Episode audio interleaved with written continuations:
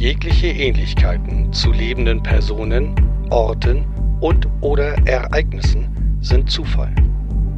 Diese Geschichte basiert auf einer fantastischen Rollenspielrunde. Seelenfresser. Ein Hörspiel über eine Pen-and-Paper-Kampagne im Vampire die Maskerade-Universum. Folge 4 Der Deal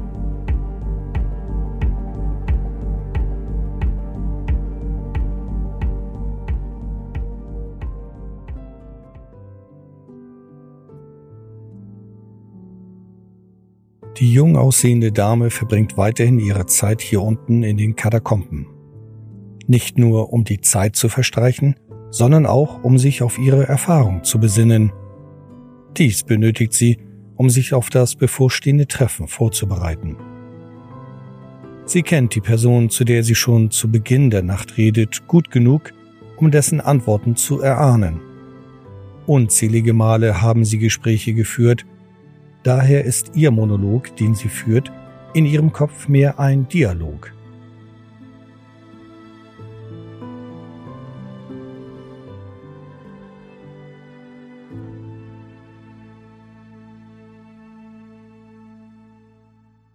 Geschäfte sind zwischen uns Blutsverwandten schon immer eine heikle Sache. Ähnliche Erfahrungen werden die Geißel Hamburgs machen. Du hast mich eins gelehrt, niemals mein Gegenüber zu unterschätzen selbst wenn es ein Clanloser ist. Das gleiche gilt für die heutige Zeit. Dünnblütige zu unterschätzen, ist meiner Meinung nach auch ein Fehler. Dennoch bleiben es dünn.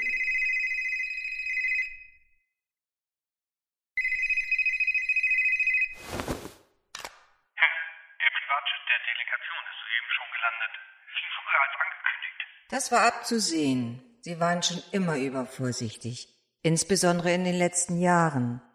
Hab Geduld, mein Lieber. Sie werden sich zunächst in Ruhe umschauen und Ihre drei oder vier Rückzugsorte überprüfen. Okay, dann werde ich Sie beschatten. Nein, tu das nicht. Sie werden dich bemerken. Bleib am Flughafen. Gib mir Bescheid, wenn andere mm, ungebetene Gäste folgen. Mein Liebster, noch ist Zeit. Du weißt selber, wie die Archonten sind. Vor allem, wenn der Justikar mit dabei ist sollen sie die Lage sichern, das ist mir nur recht.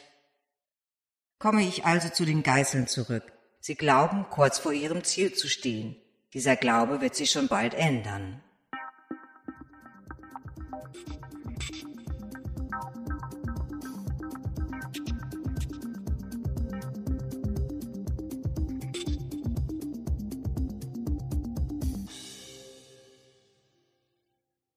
In der nächsten Nacht wird Adriana wieder klar bei Verstand erfahren müssen, dass ihr Auto abgeschleppt wurde.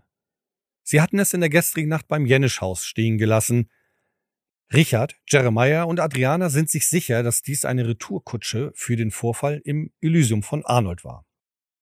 Zum Ende dieser Nacht treffen sich die Geißel, um ihre Erkenntnisse mit den anderen zu teilen. Doch dass das Gespräch so einen Verlauf nimmt, konnte keiner ahnen. Zumindest der Beginn zeigt, wie uneins die Geißel doch manches Mal sind. Ist das vielleicht der Grund, weswegen sie als eine Stütze der Kamera nicht so stabil sind, wie es andere in der Domäne erwarten? Oder ist deren Uneinigkeit nur ihnen bekannt und die anderen Blutsverwandten haben keine Ahnung, wie es um die Geißeln steht?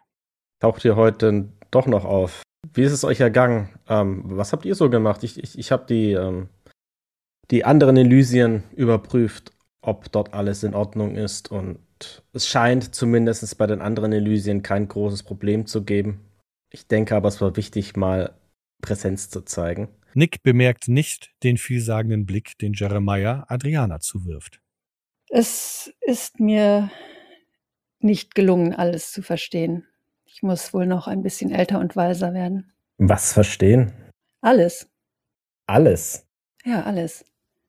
Gut, ähm, oder nicht gut. Es, ich bin eben noch zu unerfahren. Ähm, jedenfalls hatte ich noch versucht, etwas zu dem Buch herauszufinden, was äh, Lukas gesucht hat und habe tatsächlich auch ein bisschen etwas herausfinden können. Und zwar ging es äh, offensichtlich in diesem Buch um eine Befreiung, eine positive Befreiung von etwas, um eine Art Erleuchtung oder Erkenntnis.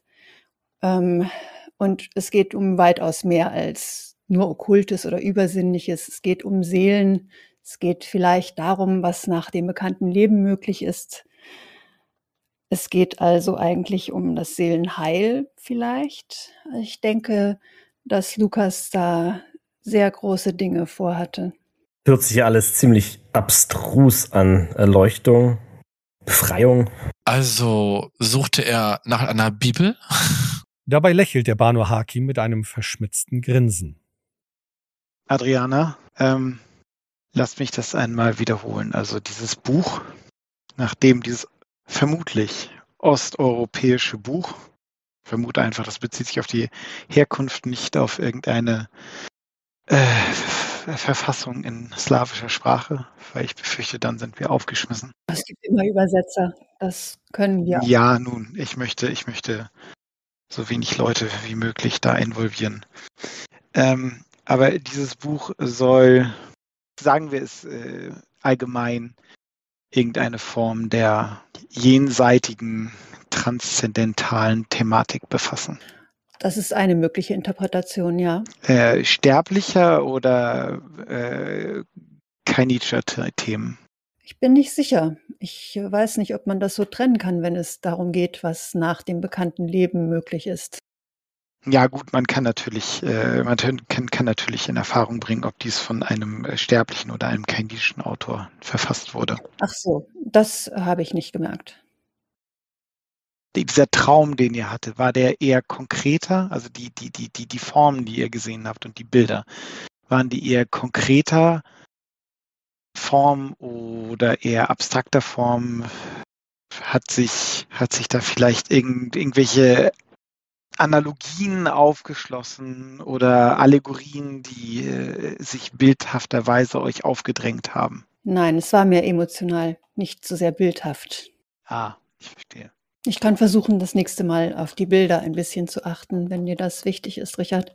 Das wäre, das wäre sehr wichtig, weil wenn wir uns, ähm, wenn wir, wenn wir uns, äh, uns im Bereich der, äh, der der Traumdeutung, der Oneiromantie bewegen, dann ist es durchaus wichtig, die, die visuellen Bilder zu verstehen, weil wir dort am größten, am meisten Substanz haben, wie diese zu deuten sind.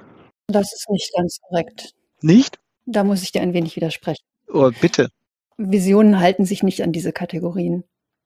Also bildlich emotional, Analogie, all diese Dinge, äh, das spielt eigentlich überhaupt keine Rolle bei Visionen. Also aus akademischer Sicht muss ich dem widersprechen. Wie viele Visionen hast du schon gehabt, Richard? Ich habe bisher noch keine Visionen gehabt, aber ich habe sehr viele Bücher über Visionen gelesen. Dann muss ich sagen, dass ich wohl in diesem Fall die Expertin bin. Äh, ähm, vielleicht, vielleicht interpretierst du sie nicht richtig. Vielleicht sollten wir noch einmal irgendwie. Richard, ich glaube, wir sollten das Gespräch an dieser Stelle beenden. Hm. Ich denke auch. Ich denke, für diese Nacht wurde genug auf Bilder geachtet. Richard, eine, eine ähm, gute Bekannte meinerseits hat mir einmal gesagt, es lässt sich nicht alles mit Büchern erklären. Aber wie soll denn sonst Wissenschaft funktionieren, wenn nicht über Bücher? Manchmal muss man die Erfahrung machen. Und Experimente natürlich. Visionen sind keine Wissenschaft. Alles ist Wissenschaft. Da irrst du dich. Wissenschaft ist Teil des Ganzen, aber nicht umgekehrt. Das ist, äh, das ist äh, Wissenschaft. Erkläre mir den Vampirismus. Ja, da gibt es diverse Theorien. Eine setzt sich unter anderem mit äh, äh der äh, mit einer Mutation in den ähm, Hämoglobinzellen auseinander. Wenn ich da noch weiter drauf eingehen soll, dann sollten wir vielleicht, äh, sollte ich vielleicht einen Computer mit einer PowerPoint-Präsentation öffnen, wenn ihr wollt. Echt jetzt? Nein, das ist nicht ernst gemeint. Wir wollen äh, nicht in diese Gegenden. Wir haben jetzt andere Dinge zu tun. Schla legen wir uns zur Ruhe und dann die nächste Nacht treffen wir diesen dünnblütigen und er wird uns hoffentlich eindeutigere Antworten geben können. Wie sollen wir nächste Nacht vorgehen? Treffen, mit ihm reden und dann? Herausfinden, ob es noch mehr Dünnblütige in Hamburg gibt und sie davon zu überzeugen, die Stadt zu verlassen sobald wir unsere Antworten haben. Das ist, glaube ich, jetzt nicht unsere erste Priorität und könnte eventuell dazu führen, dass wir unsere erste Priorität nicht ausreichend verfolgen können. Da stimme ich dir zu, deswegen, nachdem wir unsere Antworten haben. Aber ich sehe es tatsächlich äh, als sinnfällig an, dass wir unsere Fragen beziehungsweise die Fragen, die ich ihm stellen soll, ähm, vorher besprechen. Dem stimme ich zu. Ich habe ja gesagt, nachdem wir unsere Antworten haben. Ich habe ja nicht gesagt, bevor wir unsere Antworten haben. Ich schlage, ich schlage vor, wir besprechen das. Äh, wir haben ja morgen vor, vor dem Treffen noch, noch genügend Zeit, dass wir vielleicht erst einmal abwarten, was äh, äh, Felix Jud äh, zurückmeldet an, an Auskünften über das, was äh, vielleicht da äh, noch über, über diesen Mann, der da nachgefragt hat, über das Buch, vermutlich dieser Lukas, ähm, da noch zusammengetragen wird von, von meinem Kontakt. Und dann können wir uns über die Fragen äh, einig werden. Und Richard, überfordert diesen Dünnblütigen nicht. Keine wissenschaftliche Abhandlung, keine Vorlesung. Ja, naja gut, der verkauft Bücher und alte Bücher und dementsprechend wird er sich schon ein bisschen damit auskennen in Bezug auf ähm, Bücherkunde und äh, Paläographie und was es alles und äh, Kodikologie und was es alles da mit sich bringt. Mhm. Anfüttern, aber nicht den Faden verlieren. Äh, und ich muss dazu anmerken, Richard, auch ich verkaufe Bücher, alte Bücher. Ja und? Und auch ich kann vermutlich all diese Dinge, die du eben genannt hast, nicht äh, adäquat wiedergeben. Hm. Naja, dafür habt ihr mich ja. Ja, genau, aber es geht uns ja auch nicht darum, einen wissenschaftlichen Diskurs zu führen. Es geht uns einfach darum, herauszufinden, was Lukas wollte. Das werden wir auch, keine Sorge. Genau, das ist das Hauptziel. Sei aber vorsichtig, was, was du dem Dünnblütigen oder was ihr dann dem Dünnblütigen erzählt, je nachdem, wer dann sich mit ihm trifft. Einer, zwei, alle, das können wir uns ja noch überlegen. Ähm, keine Geheimnisse der Kamarilla offenbaren. Natürlich nicht, um Gottes Willen. Ich habe aber eher den Gedanken, wir sollten ihn noch ähm, wenn möglich, nicht verschrecken und auch noch nicht direkt auf andere Dünnblüter ansprechen, falls es sich doch noch ergeben sollte, dass wir ihn noch brauchen im Laufe der weiteren Untersuchung. Es kann ja auch sein, dass wir zum Beispiel die, ein, eine Kopie dieses Buches auch besorgen wollen oder etwas ähnliches. Seine anderen Verbindungen können auch eventuell noch nützlich und sinnvoll ähm, und, und relevant werden. Also insgesamt denke ich, sollten wir einfach nicht hastig sein. Ganz schöner Optimismus. Ich bezweifle, dass es viele Kopien von diesem Buch gibt, sonst hätte er wahrscheinlich nicht so Schwierigkeiten gehabt, eins davon zu besorgen. Ähm, nebenbei, ich, ich habe ich hab nochmal nachgedacht über den Angriff in der im, in der vor drei Nächten war das, vier Nächten? Vielleicht haben wir vielleicht war der Angriff tatsächlich nur die Gelegenheit, etwas von jemandem der Anwesenden zu stehlen. Also einem der anwesenden Blutsverwandten. Das könnte man noch einmal, also das müssen wir jetzt nicht heute Nacht erforschen, aber das könnten wir auch mal im Hinterkopf behalten. Ja, das ist auch ein Gedanke, der sich eventuell lohnt zu verfolgen. Vor allem die Dame, die ja sehr schwer verwundet wurde, möglicherweise habe ich auch drüber nachgedacht. Wer war das nochmal? Du, du hast doch alles aufgeschrieben, Richard. Einen Moment, ich schaue nach. Der Tremere zuckt sein kleines, schwarzes Büchlein und blättert zügig durch die Seiten. Kurz darauf hat er auch schon die richtige Notiz gefunden. Und, äh, äh, äh. Gisela Bartels. Ja, genau. Verwundet. Eventuell hat Gisela oder jemand anderes einen Gegenstand besessen, der bei der Beschaffung des Buches letztendlich geholfen hat. Oder hat es sogar selbst, bes selbst besessen, letztendlich. Oder es war wirklich nur eine Ablenkung. Ja, aber irgendwas, irgendwas irgendeinen Sinn muss die Ablenkung ja gehabt haben. Also entweder wurde etwas aus dem äh, Haus gestohlen oder es wurde etwas von den Teilnehmern gestohlen, die angegriffen worden sind. Also eine, also sonst macht dieser Angriff überhaupt keinen Sinn, den er geplant hat. Es gibt noch eine weitere Möglichkeit, nämlich die einer Übergabe. Das, also für eine Übergabe wäre das aber. Ver, ver, verzeih mir, dass ich es so ausdrücke, ähm, Adriana, ziemlich mal kavianisch. Was genau meinst du damit? Etwas kreativ gedacht. Ich denke, wir können das auch morgen Nacht ausdiskutieren oder nicht ausdiskutieren. Das führt uns alles nicht weiter. Wir brauchen einfach mehr Informationen. Damit ziehen sich die Geißel zurück um den Tag zu verschlafen.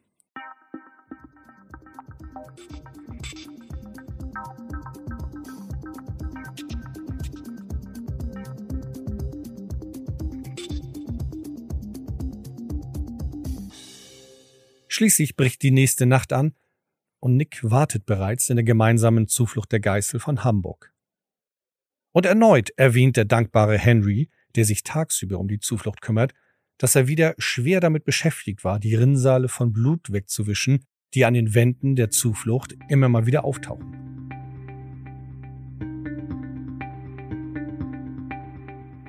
Rinnsale von Blut? Ja, die Zuflucht der Geißel hat ihre Schattenseiten.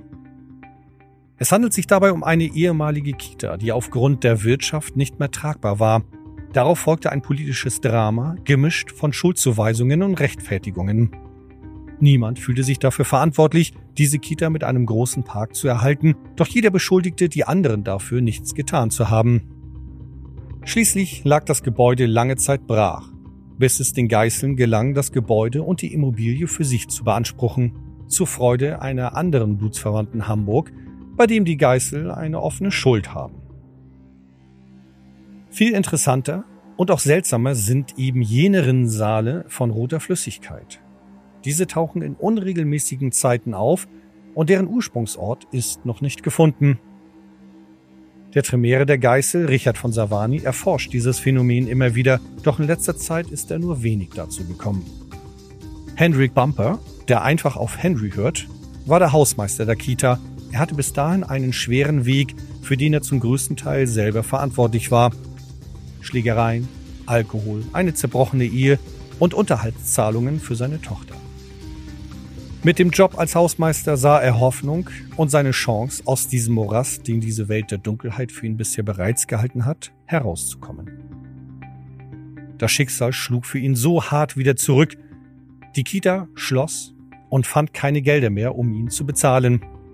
Henry gab die Hoffnung nicht auf, vielleicht weil er dann nichts mehr hat, um sein Leben zu bewahren. Daher ging er immer wieder zur Kita und sorgte für Ordnung, unentgeltlich. Immer wenn er Zeit fand, versuchte er das Beste daraus zu machen. Er wollte, dass das Gebäude nicht brach liegt, vielleicht weil er darin auch ein Symbol für seine Zukunft sieht.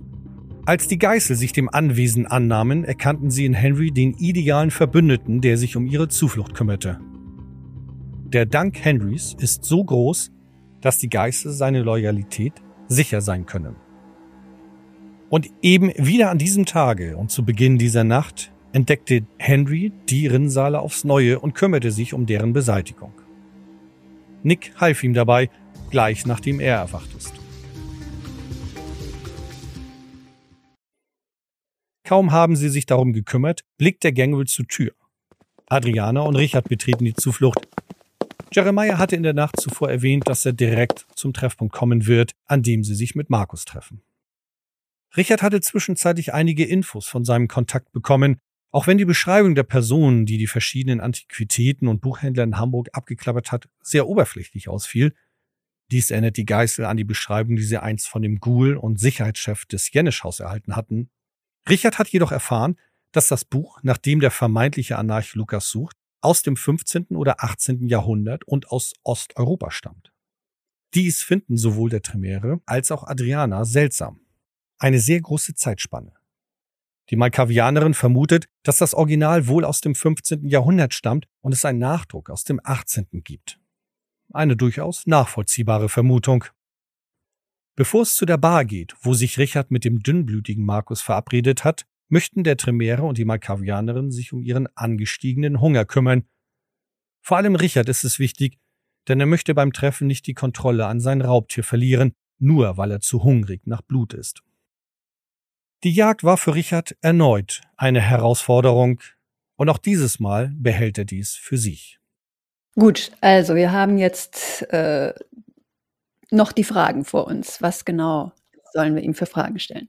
Natürlich ähm, könnte Richard oder wer auch immer mit ihm spricht, erst einmal nach einem ähnlichen Werk fragen. Wir haben ja mittlerweile schon eine recht gute Vorstellung davon, was es ist, inhaltlich. Ja, obwohl es ist schwierig, nach etwas zu fragen, wo man. Also ich, ich kann ja nicht einfach nur nach einem äh, nach einem Buch osteuropäischer äh, Herkunft aus dem 15. oder 18. Jahrhundert fragen, das sich äh, mit, mit, mit den von dir genannten Themen beschäftigt. Also da kommen wir relativ schnell äh, an das Ende ran, irgendwie, was ich ihm halt irgendwie an Informationen bieten kann. Du kannst ja das Thema dann insgesamt anbieten und sagen, gut, ich suche ein Werk zu diesem Thema. Aber davon abgesehen kommt es ein bisschen auf Markus und seine Persönlichkeit an. Aber bei manchen Händlern dieser Art ist es eigentlich sehr sinnvoll, einfach direkt zu sein, zu sagen, du möchtest gerne die Information über einen vorherigen Kunden haben und du bezahlst dafür auch und nicht zu wenig. Auch das ist etwas, womit man handelt mit Informationen. Kommt halt ein bisschen darauf an, ob er eine Reputation verteidigen möchte oder etwas in der Art oder ob er dir vertraut oder nicht. Es ist ein bisschen Feinfühligkeit gefordert. Und ob Richard diese Feinfühligkeit unter Beweis stellen kann, wird sich zeigen. Auf jeden Fall verhilft ihm seine innerliche Anspannung, die er seit der Jagd dieser Nacht in sich trägt, nicht unterstützend bei. Adriana und Richard ziehen sich rechtzeitig um, ehe sie sich im Clouds treffen, eine gemütliche Bar mit Speis und Trank und einem imposanten Panoramablick über die Elbe und die Stadt Hamburg. Adriana begibt sich als Erste in die Bar und sucht sich an dem Tresen einen geeigneten Platz. Der Gängel Nick bleibt indes draußen und behält die Umgebung im Auge. Ob und wann Jeremiah erscheint, ist den anderen Geißeln unklar. Schließlich geht Richard in die Bar, schaut sich kurz um und schlendert auf einen kleinen Tisch zu, an dem zwei Personen gemütlich sitzen können. Bisher ist es ihm gelungen, seine Anspannung für sich zu behalten und weder seine Begleiter noch die anderen bemerken dies. Dennoch nutzt er die Wartezeit, um sich zu beruhigen. Die meisten würden mehrmals tief einatmen oder sich schütteln. Richard ist ein Blutsverwandter, ein Vampir, der nicht mehr auf das Atmen angewiesen ist. Daher wird ihm das auch nichts bringen. Über die letzten Jahre hat er sich stattdessen eine andere Technik angeeignet, um sich in solchen Situationen zu fokussieren.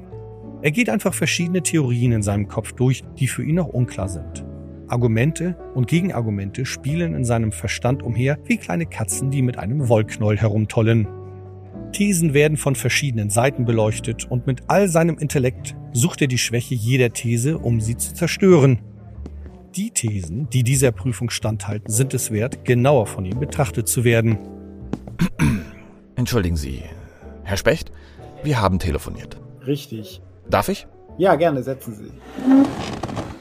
Während die beiden sich noch in den Begrüßungsfloskeln befinden, blickt sich währenddessen Adriana im Restaurant um. Sie versucht zu erkennen, ob Markus alleine gekommen ist oder Begleitung dabei hat. Zwischenzeitlich haben Markus und Richard Getränke bestellt, die auch soeben gebracht werden. Vielleicht fangen wir erst einmal kurz an. Ich bin äh, Maximilian äh, Specht. Maximilian Specht ist tatsächlich eine Tarnidentität von dem Tremären Richard Savani, die er in mühevoller Arbeit aufgebaut und über die Jahre gehegt und gepflegt hat. Ich äh, bin Kunstschätzer und äh, Kunsthistoriker und arbeite für die riesige in Hamburg ansässige kulturelle Szene, um Kunstwerke und Sammlerobjekte zu schätzen und äh, ja, nun ja, und äh, arbeite durchaus auch als Dozent an der Volkshochschule und dergleichen. Ja, äh, vielleicht, äh, vielleicht haben Sie vor einigen Jahren, ähm, vor ein paar Jahren irgendwie meinen Namen vielleicht in den Medien gesehen, als es um äh, diese Hamburger Burschenschaft ging und äh, die äh, jüdischen, äh, äh, das, die, die jüdische Raubkunst, die dort damals gefunden wurde. Ja, ja, er kann sein. Bin mir da nicht sicher. Wenn dann nur mit dem halben Ohr. Bitte, äh, mit vielleicht äh, stellen Sie sich kurz vor, ein paar Worte zu ihm. Nun ja, Sie haben mich kontaktiert.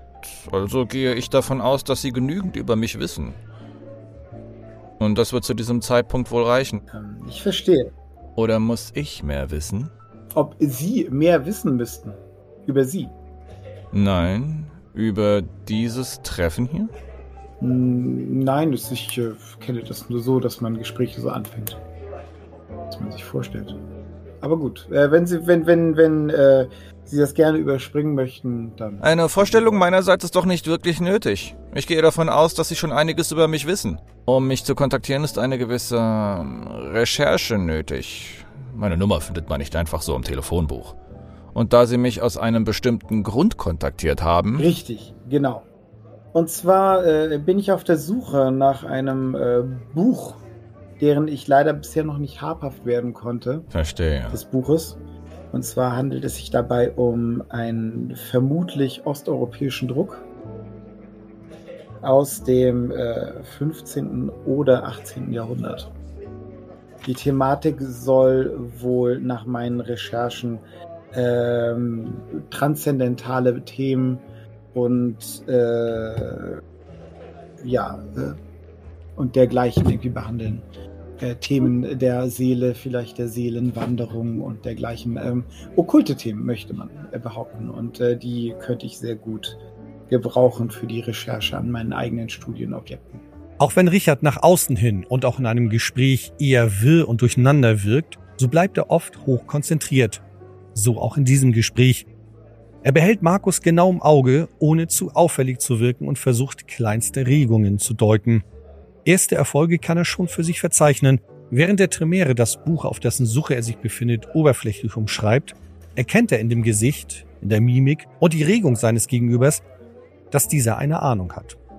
Zumindest redet Richard mit einem Sachkundigen und keinem Heuchler oder einem, der nur ein schnelles Geschäft abwickeln will. Interessante Beschreibung.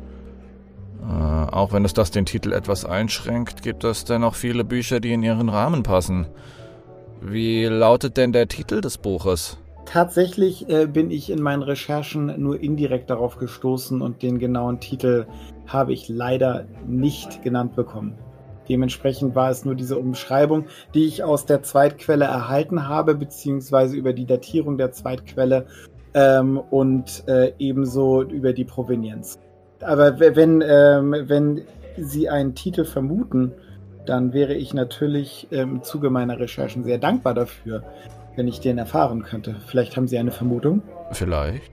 Das leichte Schmunzeln, das sich dabei über Markus Lippen schmiegt, lässt Richard noch mehr vermuten, dass der Dünnblütige mehr weiß, als er aktuell den Anschein macht. Wie wäre es, wenn ich könnte Ihnen zum Beispiel ein ähm, Originaldruck ähm, eines Werkes aus dem äh, 18. Jahrhundert, Mitte 18. Jahrhundert äh, französischer Herkunft bieten, über die Memoiren ähm, eines äh, ähm, eines Hofadligen von am Hofe Ludwigs des 15. Während Richard ihm das Angebot macht, wirft Markus einen genauen Blick auf sein Gegenüber. Es scheint, als würde er ihn einschätzen wollen. Und dabei geht er noch nicht einmal heimlich vor. Ganz offenkundig fokussiert er Richard und mustert ihn. Der Tremere bleibt weiter in seiner Rolle. Der Buchhändler Specht, der etwas wirr und dennoch von sich überzeugt ist. Stößt das auf Ihr Interesse? Ich weiß nicht so recht, Herr Specht. Nach einem Moment der Stille, in dem Richard als Herr Specht ruhig bleibt und Markus ihn weiter genauestens beobachtet, rückt dieser dann näher an den Tisch und näher an den Tremeren heran. Ungewöhnlich nah. So nah, dass es schon durchaus persönlich werden könnte. Ich weiß ja nicht, woher Sie meine Nummer haben. Entweder wurden sie nicht richtig informiert oder sie spielen hier ein sehr interessantes Spiel. Worüber hätte ich denn nicht richtig in informiert sein sollen? Klären Sie mich auf. Anstatt ihn aufzuklären, blickt Markus ihn weiter mit misstrauisch wirkenden Augen an. Richard merkt, dass er etwas tun muss. Etwas, womit er seine Rolle weiter verkaufen kann.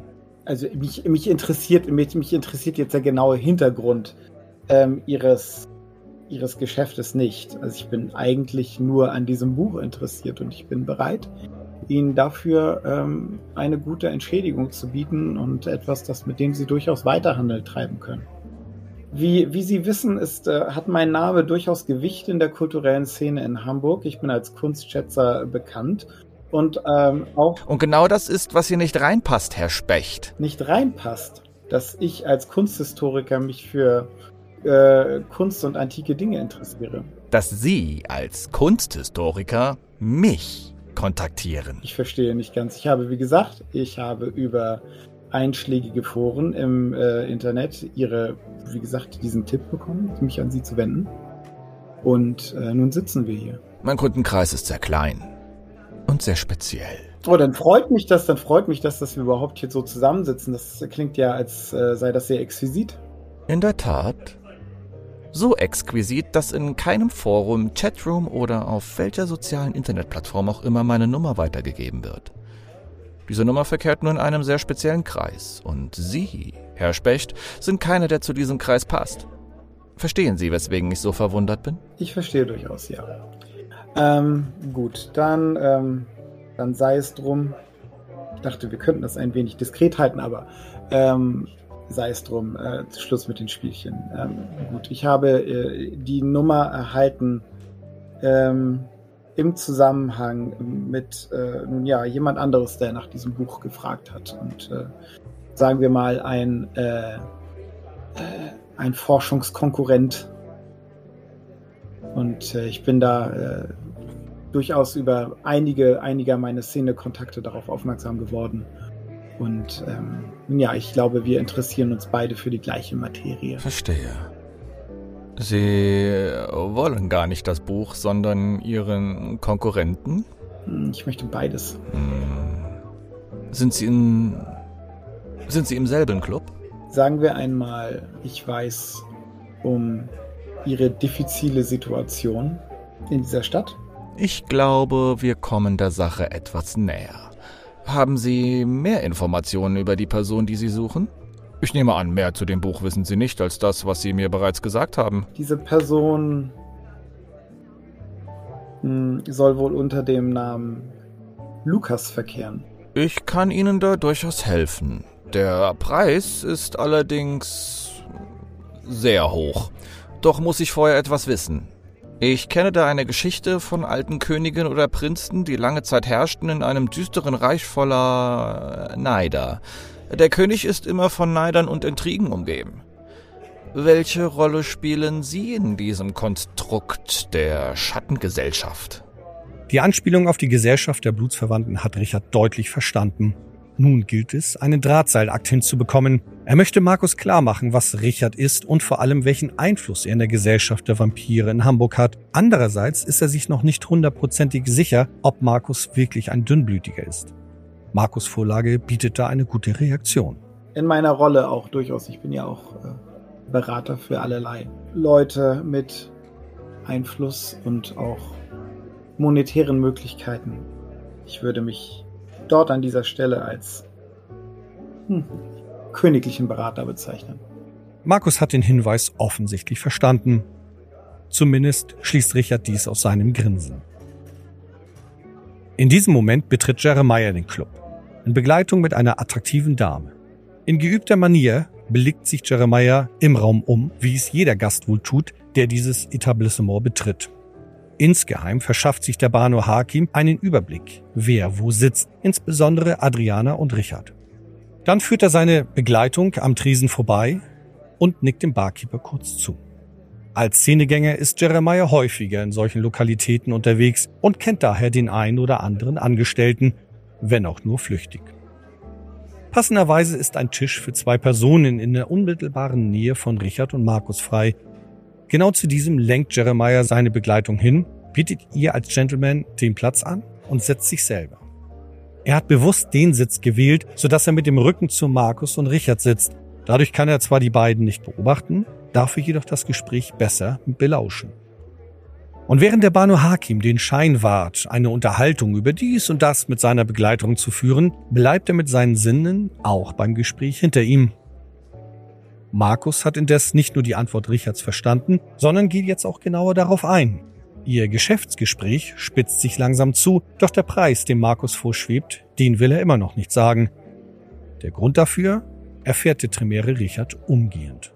Nun, ich halte es für angebrachter, wenn wir einen ruhigeren Ort aufsuchen. Einen, wo wir detaillierter über unseren Deal reden können, ohne gewisse Regeln des Königs zu brechen. Richard nickt daraufhin und macht sich daran, die Rechnung zu zahlen. Während der Wartezeit, bis ein Kellner die Rechnung bringt, nutzt Markus die Gelegenheit, um Richard aufzuklären, dass diese erst gar nicht auf dumme Gedanken kommen soll. Natürlich bin ich nicht alleine zu diesem Treffen gekommen. Ich bin mir sicher, vor allem nachdem Sie Ihre Stellung in unserer Gesellschaft klargemacht haben, dass Sie auch nicht alleine hier sind. Wir wollen ein Geschäft abwickeln und es nicht eskalieren lassen. Abermals nickt Richard verständnisvoll. Als der Kellner mit der Rechnung an den Tisch tritt, ergreift Markus die Initiative und übernimmt die Rechnung. Ich lade Sie ein. Eine Art Entgegenkommen und Zeichen, dass es mir nur ums Geschäft geht. Wie zuvorkommt, vielen Dank. Während Markus die Rechnung begleicht, nutzt Richard die Gelegenheit, um Adriana ein Zeichen zu geben, dass es in die richtige Richtung läuft. Adriana hingegen gibt Jeremiah ein Zeichen, da sie erkennt, dass der Banu Hakim die Geste Richards nicht bemerkt hatte. Während nun der Tremere mit dem Dünnblütigen das Restaurant verlässt, achtet Jeremiah darauf, ob sich andere Personen verdächtig verhalten, Verbündete von Markus, die eventuell noch hier sitzen oder jetzt auch just in diesem Moment die Lokalität verlassen. Doch anstelle von unbekannten Personen, die zu Markus gehören könnten, erblickt Jeremiah eine Frau, die er sehr gut kennt. Und in diesem Moment schaut diese zu ihm zurück. Oh Gott, bitte nicht. Nein, nicht jetzt. Nein, nein, bitte nicht. Nein. Gleich darauf erhebt sich die Frau vom Barhocker, schnappt sich ihr Cocktailglas und mit einem raumeinnehmenden Auftritt begibt sie sich zu Jeremiah. Ja.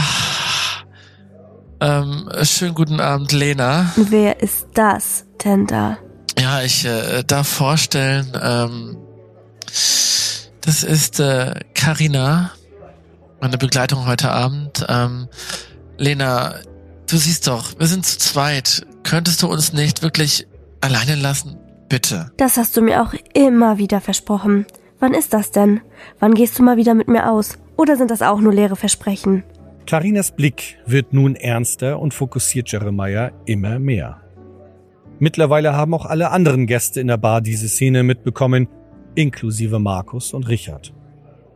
Richard versucht dies so schnell wie möglich abzutun, um Markus ebenso zügig aus dem Restaurant herauszubegleiten. Ähm, Lena, es ist, tut mir leid, aber ich, Carina, ich glaube, wir, wir sollten gehen. Carinas kurze Antwort ist eindeutig. Sie bestätigt Jeremiahs Aussage, jedoch nicht darauf, dass sie beide gehen sollten, sondern Carina alleine gehen wird. Damit steht sie auf und verlässt das Restaurant. Mit der Hoffnung, noch irgendetwas zu retten, springt Jeremiah auf und eilt ihr hinterher. Lena lässt sich jedoch nicht so schnell abschütteln und erkennt ihre Gelegenheit. Jeremiah wird es sich mit Karina verspielt haben und gewiss heute Abend nicht allein sein wollen.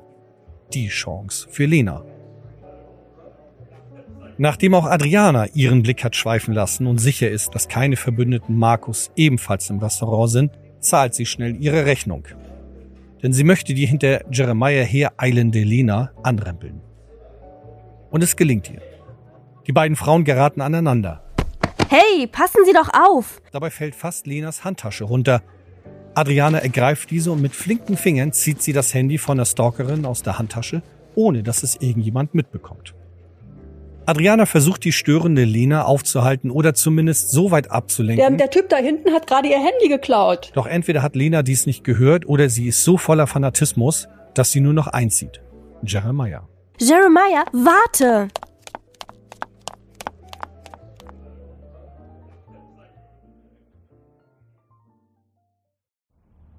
Währenddessen haben Markus und Richard mittlerweile den Club verlassen. Der Tremere sucht die ruhige Gasse auf, in der sie beide sich ungestört unterhalten können. Der Gangel Nick, der die ganze Zeit draußen gewartet hatte, sieht die beiden.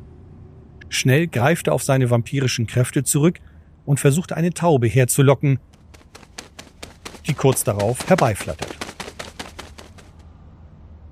Nick hockt sich hin, um eine geistige Verbindung zum Vogel aufzubauen auch hier greift er auf die Macht der Tierhaftigkeit zurück, die einige Vampire beherrschen. Er muss sein Denken vereinfachen, da diese Art von Tier keine komplexen Gedanken verstehen kann. Schnell hat er der Taube erklärt, was er von ihr erwartet. Gleich darauf flattert der Vogel davon, um auf dem Sims eines Dachs zu landen. Von dort aus hat die Taube einen guten Blick auf Markus und Richard. Adriane hat mittlerweile auch das Restaurant verlassen und versucht zugleich ihre Verdunklung zu nutzen, um ungesehen das Treppenhaus zu verlassen. Draußen angekommen, schaut sich die Malkavianerin schnell um. Sie sieht Nick, wie er in eine bestimmte Richtung blickt. Adriana vermutet korrekt und eilt in diese Richtung. So kann sie schließlich Markus und Richard in der Gasse auffinden. Da sie noch immer dank ihrer Vampirkraft von anderen Personen ignoriert wird, kann sie sich näher heranschleichen und das Gespräch belauschen. Indes hat sich Richard an die Wand gelehnt, was ihm Markus nun gleich tut. Ihr wisst um den Namen dieses Buches. Ihr könnt, könnt vielleicht das Buch auch beschaffen. Ihr könnt mir mehr über diese, diesen, diesen Lukas sagen. Ich bringe das mal ins rechte Licht. Ich kann dir etwas über diesen Lukas sagen. Ich kann dir auch etwas zu diesem Buch erzählen. Es übergeben kann ich dir aber nicht. Denn es befindet sich nicht in meinem Besitz. Ich kann dir allerdings sagen, wo du es findest. Was ich Ihnen ähm, anbieten kann, ist, dass, äh, wie gesagt, Sie können Ihren Geschäften hier weiter ähm, weiter folgen, diese weiter durchführen. Und ähm, sagen wir so viel, ähm, ich behalte sie auch zusätzlich als äh, Kontaktperson für Interessenten, die mir regelmäßig begegnen, in Gedanken und leite entsprechende Geschäftskontakte an sie weiter. Leute, die antike Sammlerobjekte mit okkultem Hintergrund suchen. Und da begegnen mir regelmäßig Leute. Hm. Mir gefällt nicht, dass du mir anbietest, ich darf meinen Geschäften weiter nachgehen. Das wirkt so, als ob du mir mein Geschäftsfeld nehmen möchtest.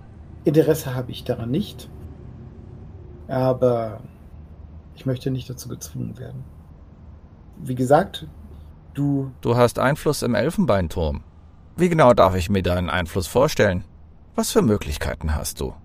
Sagen wir einmal so, ich beurteile, wie Neulinge und äh, Personen mit ungewöhnlichen Fähigkeiten, die nicht jeder von uns hat, und ungewöhnlichen Herkünften, wie diese zu behandeln sind. Und ich weiß, dass es in anderen Städten recht unfreundlich mit diesen Leuten umhergehen, umhergegangen wird. Ich bin kein Freund davon, sondern äh, ich bin jemand, der daran glaubt, dass wir alle in gutem Geist zusammenkommen sollten und ähm, unser Wissen vermehren sollten. Und jeder kann seinen Teil, kann seinen Teil dazu beigeben und dazu leisten. Du hast doch die Fähigkeiten dazu und deshalb möchte ich nicht dass ähm, in dieser Stadt so verfahren wird wie in anderen Städten. Sicherlich hast du davon schon gehört. Du sprichst von den Kindern der Dämmerung, von dem dünnen Blut. Genau, das ist die Bezeichnung, die man landläufig verwendet. Ich habe natürlich keine Ahnung, wie das Leben bei euch da oben so läuft. Unter uns hören wir nur Gerüchte und Mundpropaganda. Doch, wenn diese Gerüchte auch nur ein Körnchen Wahrheit haben, fürchte ich, dass du nicht der einzige Blutsverwandte in dieser Gegend bist. Auch wenn du scheinbar zu den wenigen gehörst, die nicht so negativ über uns Dünnblütige denken. Wie steht es um die anderen deiner Gesellschaft? Wie gesagt, man erzählt sich ja einiges, wie in anderen Städten damit umgegangen wird, in anderen Domänen. Ich habe es satt, so abgestempelt zu werden. Ich habe es satt, von euch Blutsverwandten so erniedrigt zu werden, gejagt zu werden. Ich versuche irgendwie zu überleben. Ich habe mir dieses Leben nicht ausgesucht. Ich höre, wie andere Dünnblütige verschwinden, spurlos von einer Nacht zur anderen nicht mehr sind. Nur weil wir angeblich üble Vorboten für das Ende der Welt sein sollen. Ich habe es satt.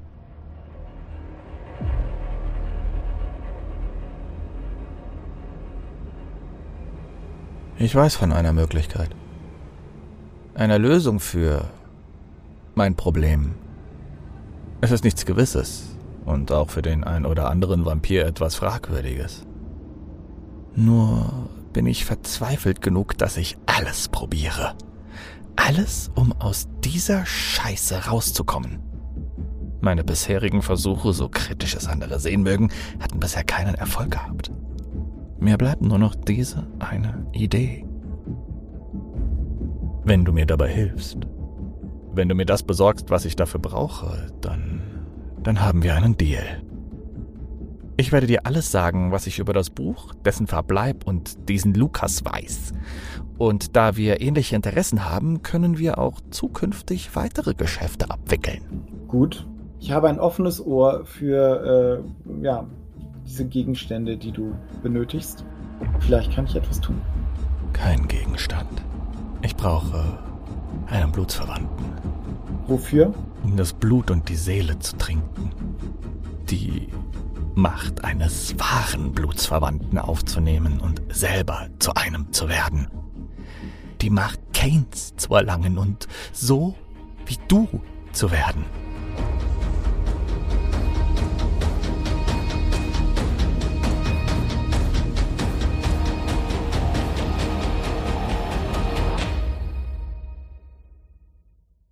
Damit hatte Richard überhaupt nicht gerechnet. Die sogenannte Diablerie oder auch Amarant genannt, ist das schwerste Verbrechen innerhalb der Vampirgesellschaft. Und der dünnblütige Markus fordert genau das ein. Mal davon abgesehen, ob es Erfolg hat oder nicht.